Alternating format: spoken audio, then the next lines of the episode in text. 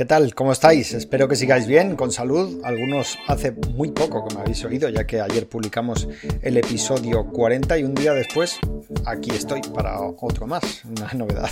Hoy es 22 de abril de 2020 y en el episodio 41 del podcast voy a hablaros de las últimas novedades respecto a la NBA y el coronavirus Em, de una noticia de calado entre las futuras estrellas de la liga, de un cóctel de noticias que ese que, que os suele gustar tanto y una nota final sobre este podcast y el documental de los Bulls de Michael Jordan.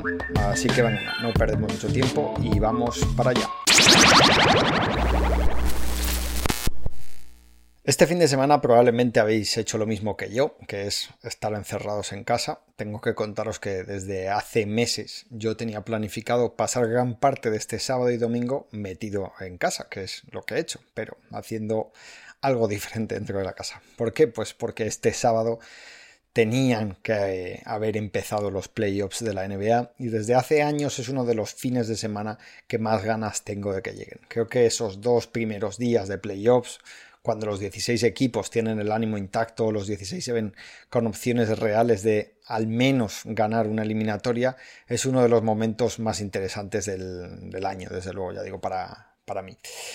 Em, precisamente por ese ímpetu que tienen todos los equipos, ¿no? Hasta que los que se han clasificado como octavos de cada conferencia hace que esas dos primeras jornadas sea habitual ver grandes partidos. Recuerdo, por ejemplo, el estreno de, Rick Rose en playoffs en Boston, eh, ganó Chicago allí en 2009, un partidazo de los Spurs y de los Suns, creo que también fue el mismo año que se decidió en la prórroga o en un último tiro sobre la bocina, un triple de Tim Duncan, si no recuerdo mal, y sin ir más lejos, pues el año pasado eh, eh, si os acordáis, eh, la primera jornada Orlando ganó en Toronto y Brooklyn en Filadelfia, que eran dos de los equipos más fuertes, uno de ellos el que acabó siendo campeón. Esos resultados son un perfecto ejemplo de lo que os digo, de lo que puede ofrecernos la primera jornada de playoffs. Luego todo va en relativa eh, cuesta abajo, ¿no? porque hay mucha mm, diferencia entre los equipos como para que eh, esas eliminatorias se mantengan igualadas durante mucho tiempo. En fin, cuento esto porque como tenían que haber empezado los playoffs y siempre hay una junta de gobernadores entre el final de la temporada regular y el comienzo de las eliminatorias, este año han mantenido la fecha reuniéndose virtualmente, eso sí, en esas reuniones que, suelen tomar decisiones importantes y en la de abril estaba planificado seguir hablando sobre el tema de la Copa NBA que os he comentado aquí varias ocasiones y el cambio en el sistema de acceso a los playoffs. No sabemos si habrán comentado un poco por encima todo esto que estaba, pero lo que sí sabemos es que el principal tema del que han hablado pues cómo no, es del coronavirus. Tras la reunión, Adam Silver tuvo una rueda de prensa, también virtual, y contó lo que ya sabemos desde hace un par de semanas, que la NBA no está en posición de tomar decisión alguna respecto a la situación y que se necesitan muchos datos que no tienen para poder dibujar posibles caminos a tomar. Silver lo explica de forma bastante gráfica diciendo que ni siquiera tienen definidos tres puntos básicos o requisitos, ¿no? que se podrían llamar A, B y C, y que cuando esos puntos A, B y C se cumplan ya tengan claro el camino a seguir. Están, por así decirlo, en pañales, ¿no? como todos, porque esto no es novedad ni es que es así en todo el mundo. ¿no? Silver también ha contado que han escuchado multitud de opciones, como la llamada opción burbuja, consistente en juntar a todos los equipos en una sola ciudad y disputar el resto de la temporada ahí, pero él dice que en cuanto a esa opción concreta, solo lo único que han hecho es escuchar. No han trabajado activamente en ese escenario porque tampoco sabrían qué es lo que se necesitaría exactamente para que en planteamiento burbuja tuviese la seguridad sanitaria suficiente para los jugadores y todo el personal que está involucrado en partidos NBA. Por cierto, estos últimos días se ha rumoreado que quien plantea esa opción aboga porque los jugadores se lleven consigo a sus familias, a la burbuja, porque claro, pensad que eh, aquí estamos hablando de volver al trabajo, pero hacerlo casi en condiciones, hacerlo así es, condiciones forzosas, ¿no? Porque imagínate eh, que ahora te dicen que para volver a tu puesto de trabajo, pues te tienes que ir a una ciudad a cientos de kilómetros de tu casa y que vas a estar allí entre un mes y tres sin poder ver a, tu familia. Es bastante duro. Silver ha contado dos cosas más. Eh, una que ha habido bastantes más positivos entre los jugadores NBA de los siete que salieron a la luz y dos, que los ingresos de la liga ahora mismo básicamente son cero. Así que mira, parece que en el corto plazo la NBA está todavía peor económicamente que, medios como nosotros. Y para dar, no sé si contexto, pero algo más de información, os cuento que eh, la experiencia de Japón retomando su liga de baloncesto, que lo hicieron a finales de marzo, en la que había distanciamiento social y no había aficionados, eran partidos a puerta cerrada, no fue bien. Se reanudó la competición en Japón y apenas duraron una jornada, una semana, porque varios jugadores dieron positivo, un árbitro también, eh, ya digo, sin estar sin aficionados, eh, no, no, se sabe exactamente tampoco el contagio cómo llegó, pero bueno, que la liga se volvió a parar a finales de marzo y desde entonces nada. En resumen, que sigue habiendo mucha incertidumbre respecto al virus, porque la situación cambia día a día y puede ser muy diferente en semanas, eh, como estamos viendo todos nosotros, ¿no? Nuestro día a día en cualquier país en el que vivamos, las proyecciones que haya se deterioran o cambian y poco tienen que ver lo que pensamos hoy a lo que pensábamos hace un mes o incluso 10 días. El consejero delegado de Disney estuvo presente en la Junta de Gobernadores como oyente para dar la perspectiva de su situación, porque Disney es una empresa también muy afectada por sus parques de atracciones, los cines cerrados, etc. Y Silver tomó prestada una frase suya de, Bob Iger y dijo que, fue la que transmitió a la prensa, que no se trata de la fecha, sino de los datos. Y es que es así, lo de las fechas ahora mismo es absurdo. Llevamos con fechas propuestas para salir a la calle, volver a trabajar o recuperar parte de la normalidad durante mes y medio y estamos viendo que eso sirve de muy poco. Lo que no se puede asegurar de modo alguno que en un mes o en diez meses o en dos años esto va a haber acabado y se pueden hacer determinadas cosas o todo, ¿no? Ni siquiera la gran esperanza del verano sirve para asegurar que en esa época la epidemia remitirá y que lo hará de forma definitiva, por lo que hay que seguir esperando a que los contagios vayan disminuyendo, que los datos científicos que recibamos sean de mayor calado y que la tecnología evolucione para a partir de ahí tomar decisiones correctas.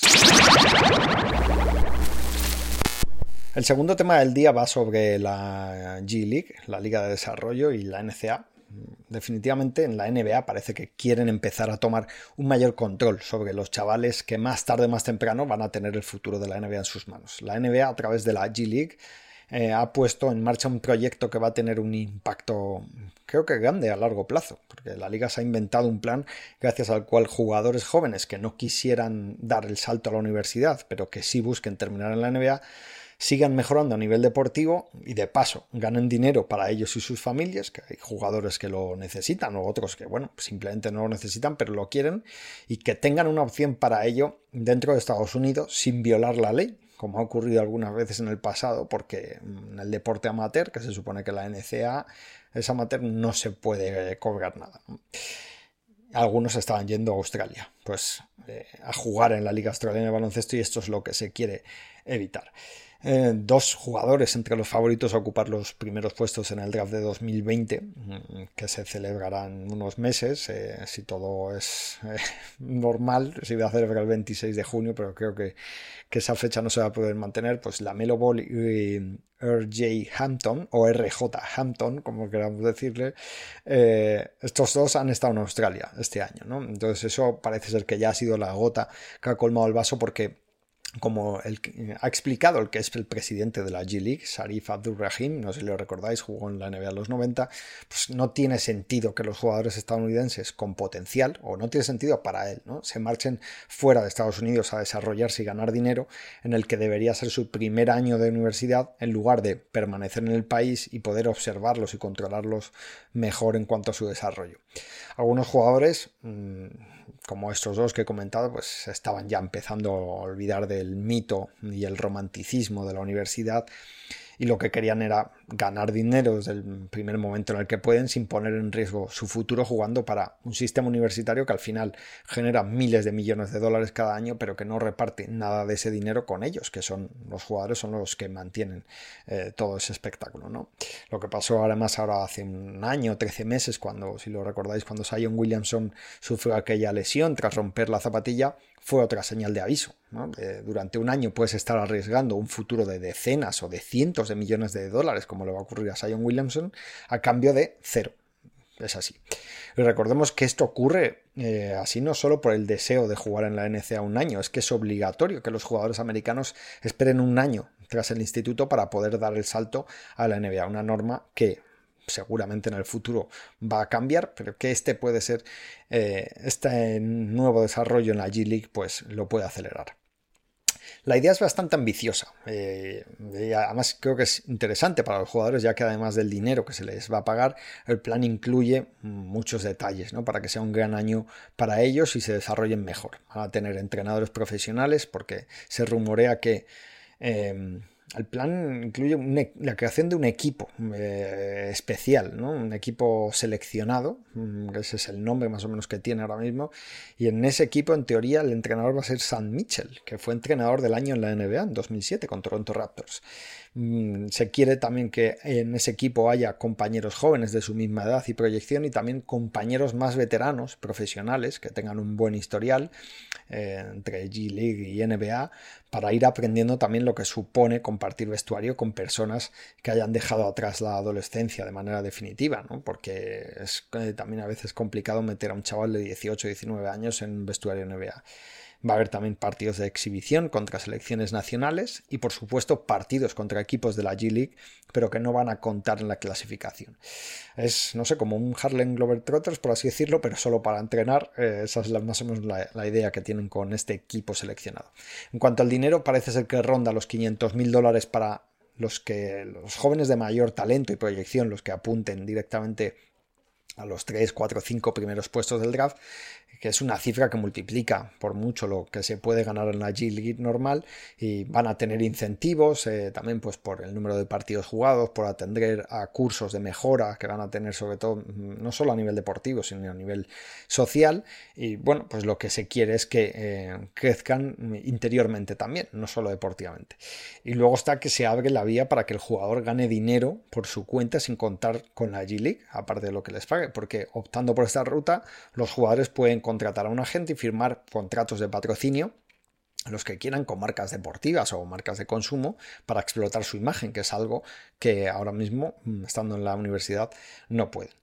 Algo que me parece también bastante interesante de este plan es que no está centrado en el dinero, mm, que es algo que podría haber sucedido en el pasado. ¿no? Se ha contado con las familias, el dinero es importante, evidentemente, pero las familias lo que han transmitido es tratar de encontrar un equilibrio entre que el salario sea alto y convincente como para no tener que o no mirar con muy buenos ojos a Australia, que los compañeros y rivales que vayan a tener no supongan una desventaja, porque recuerdo, hablamos de chavales que no están desarrollados del todo y no es lo mismo em, poner un chaval de 18 años a competir contra un tío de 30, ¿no? Que, que, te puede parecer el de 30 mucho mejor y a lo mejor en seis meses no tiene nada que ver, ¿no?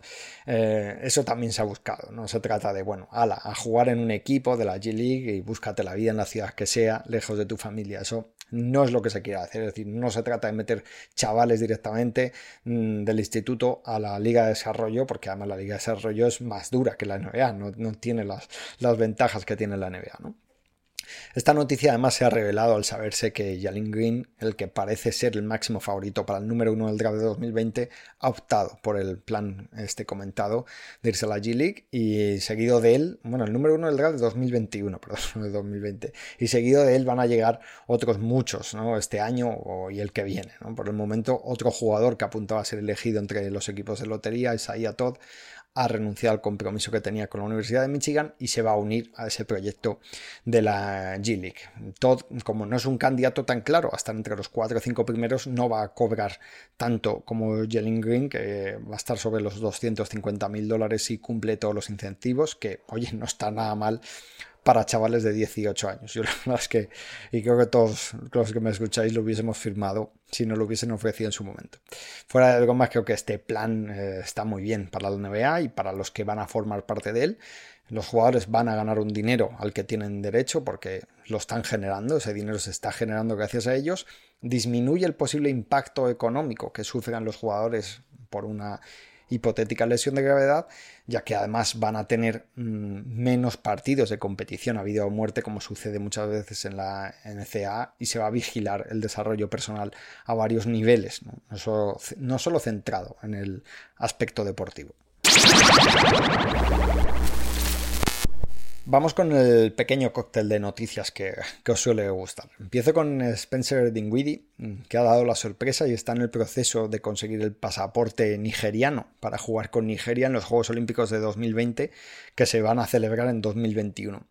Dinwiddie ha demostrado repetidas veces que es un tío con bastante cabeza. Yo creo que tiene un cerebro privilegiado, así que si toma esta decisión es porque considera que es la mejor para su carrera. Yo confío en él, vamos, si lo él quiere eh, optar por esta vía, pues confío en él. Además, en Nigeria, pues le esperan con los brazos abiertos porque un directivo de la federación ha confirmado a ESPN que llevan más de un año pensando y en él y hablando con él ya que querían refuerzos en el puesto de base. En lugar de una selección, la verdad es que este, esta frase es, parece que hablamos de, un equipo normal, ¿no? buscando a jugadores para fichar para, para tu país. Esta temporada Dinwiddie estaba promediando 20 puntos y casi 7 asistencias por partido, que está bastante bien, teniendo en cuenta además que empezó como suplente. Y al verse sin opciones de jugar con Estados Unidos, pues ha optado por la vía de Nigeria y así poder competir en los Juegos Olímpicos. Como detalle, comentar que el entrenador de la selección de Nigeria es Mike Brown, que es el asistente de Steve Kerr en los Warriors y que hizo muy buen trabajo en los playoffs de 2017 cuando sustituyó a Kerr durante 11 o 12 partidos. Que recordar y Golden State los ganó todos. Además, hay que decir que aquel equipo de Golden State era el mejor de la dinastía, pero oye, eh, había que estar ahí dirigiendo el equipo para hacerlo bien y bueno, pues él lo hizo bien. Cuando la NBA suspendió la temporada, se recomendó a los jugadores que no se moviesen en exceso, que como mucho, si se iban de la ciudad eh, del equipo, mm, que se fuesen a, una ciudad en la que se viviesen habitualmente con su familia. Pero claro, ¿qué pasa con los extranjeros? Que hay unos cuantos en la NBA. Un caso como este es el de, a ver si lo digo bien, es Seiko Dombuya o Domboya, no lo sé cómo se dice porque es francés, pero el nombre es africano que juegan los Pistons. Esta era su primera temporada en la NBA y tras permanecer varias semanas en Detroit, que supongo que habrán sido duras para él, confinado, pues ha conseguido volver a Francia con su familia. Los Pistons se lo han permitido, no es algo que se haya ido así sin más, pese a que, bueno, no podemos olvidar que existe la posibilidad de que haya fronteras cerradas en diversos países en un futuro inmediato y si la NBA se reanuda, mm, pues puede que de Buya tenga problemas para volver a Detroit, no lo sabemos, pero es una posibilidad. Pero ahora mismo, pues como en todo, ¿no? Hay muchas cosas por delante de las obligaciones tradicionales del día a día y es preferible dejar que eso, un chaval eh, de 19 años vuelva con su familia a tenerle retenido en una ciudad, en un país extranjero, por si puede volver a jugar en los próximos meses siendo además algo que no deja de ser una posibilidad mm, que está en el aire. En algún extra que he escrito en las últimas semanas os he comentado los diversos planes de entrenamiento que tienen algunos equipos para tratar de mantener a los jugadores en forma. También he comentado por aquí que hay muchos jugadores, incluyendo All Stars como Giannis Antetokounmpo o Jason Tatum, que no han podido lanzar a canasta desde que terminó la temporada, ya que no tienen acceso a una pista de, de baloncesto donde viven. Pues bien, Jimmy Butler, que ya sabéis que competitivo es un rato, ha decidido comprar canastas para todos los compañeros de equipo que no tuvieran canasta en casa. Ha puesto dinero de su bolsillo, no, no, no, lo ha tenido que pagar Miami Heat y las canastas ya están en camino, aunque imagino que los que vivan en apartamentos pues van a seguir las mismas y no las van a poder utilizar de momento. Respecto a la habitual sección Diane Waiters, también traigo novedades. Waiters ha escrito en The Players Tribune y ha explicado en parte su comportamiento de los últimos meses. Ha dicho que ha pasado por un periodo de ansiedad y depresión durante año y medio y que el incidente este que tuvo en el avión cuando consumió unos comestibles con sustancias alucinógenas, podríamos decir, estuvo relacionado directamente con ese complicado periodo por el que él dice que ha pasado.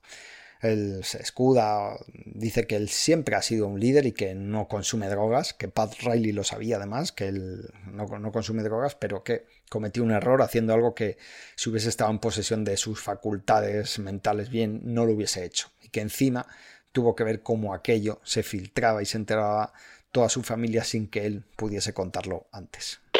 Y esto no es una noticia eh, del cóctel, sino una pregunta para vosotros. No sé si habéis visto algo del torneo del NBA 2K para jugadores o de la competición de tiro que ha habido también entre jugadores NBA actuales y retirados y jugadores de la WNBA.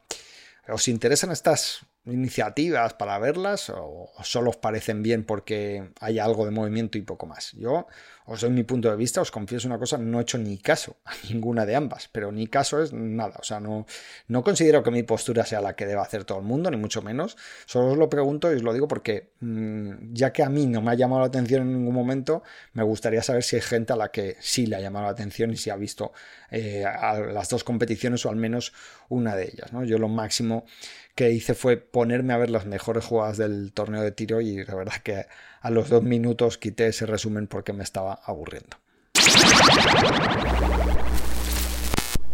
Y para terminar, os cuento que este episodio ha salido publicado de manera en abierto, de manera gratuita para todos, tanto en Extra NBA Maniacs como en Evox, en Spotify, Apple Podcasts y demás.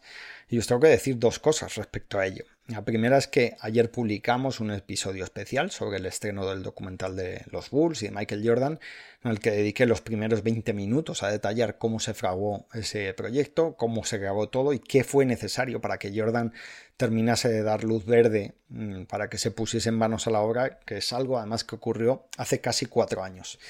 En los siguientes 20 minutos hablé de los dos primeros episodios y lo que más me llamó la atención de esos episodios, charlando también una última parte del podcast con uno de mis compañeros de NBA Maniacs.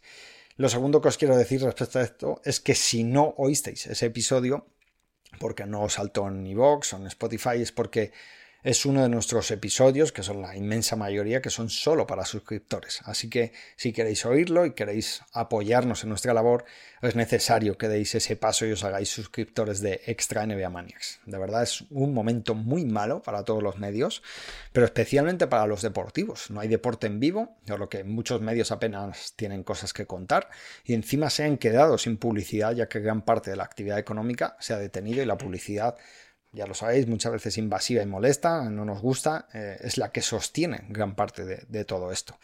No solo lo estamos pasando mal nosotros, por supuesto, seguro que lo están pasando mal grandes periódicos como el AS, el Marca, revistas como Gigantes, medios como Movistar y por supuesto publicaciones independientes y de nicho, ¿no? como somos nosotros. NBA Maniacs, os lo cuento, ha perdido más del 80% de sus ingresos publicitarios desde que comenzó eh, toda esta crisis, más o menos desde el 11-12 de marzo, y lo que nos ocurre a nosotros les ocurre a los demás. Es decir, el 80% de bajón no solo es para Manias, probablemente es para casi todos los demás. Así que si os entretiene este podcast, si leéis NBA Maniacs o este NBA Maniacs mucho o poco y podéis permitiros la suscripción, que además ahora la tenemos con descuento, pues de verdad apoyadnos. Sé que a muchos los que oigan este podcast, la suscripción a un medio de comunicación os puede parecer algo extraño, como de ciencia ficción, pero antes siempre era así. La gente compraba el periódico a diario y las revistas cada semana o cada mes, ¿no? Era lo habitual. Y esta década que acabamos de empezar eh, va a ser en la que veamos cómo mm, solo mm, podrán sobrevivir las publicaciones grandes o pequeñas con una base de suscriptores y la excepción será que haya algún medio únicamente publicitario, ¿no? basado en la publicidad porque la publicidad no puede ser la que sostenga el periodismo político, deportivo, económico, ya que la mayoría de medios cada vez publicamos menos calidad, más contenido, con el objetivo de capturar la atención de los lectores, de los oyentes, que otra cosa, y eh, eso al final pues es insostenible. Si te importa nuestro medio, te gusta lo que hacemos, da el paso y suscríbete, de verdad. Es fácil, vas a poder recibir en tu buzón de correo todo lo que publiquemos, consultarlo en la web si lo prefieres y por supuesto escuchar este podcast que estamos haciendo con cierta normalidad en todo este tiempo. Os necesitamos de verdad para seguir adelante. Y nada más por hoy. Espero que el episodio os haya entretenido y que os haya hecho compañía. Si tenéis cualquier sugerencia, duda o crítica, por favor escribidnos, dejad un comentario en el post, mandadnos un email a extra.nbamaniacs.com. Estamos encantados de entablar contacto directo con nuestros suscriptores. Que tengáis muy buena semana. Chao.